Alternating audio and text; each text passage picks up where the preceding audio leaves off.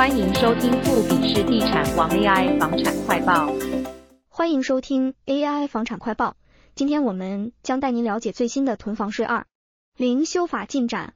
财政部于本月十六日提交的囤房税二零修法方案，重点包括针对建商余屋设定了为期两年的宽限期。根据此修法，若建商在一年内无法销售余屋，将适用单一税率百分之二，而一至两年间则采用百分之二至三。百分之六的差别税率，这一调整是基于对市场和建商状况的综合考量。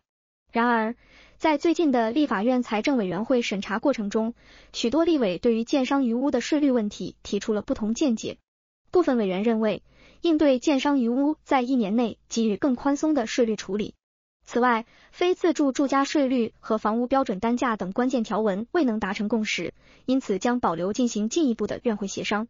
值得关注的是，对于地方不动产评价委员会的规定，有提案建议明代不应参与，以确保房屋现值评定更贴近市场实际情况。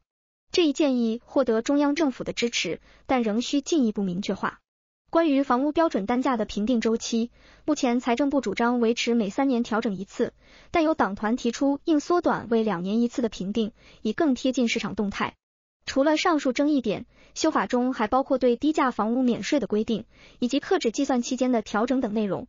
整体来看，囤房税二零的修法旨在促进房市的健康发展，平衡市场需求与供给，并期望通过合理的税收政策，促进房市的稳定和公平。我们将持续关注修法进展，并在未来的节目中提供更多更新。感谢您的收听，这就是今天的 AI 房产快报。如果您对房产市场的最新动态感兴趣，请记得分享和订阅我们的节目，期待下次再与您相会。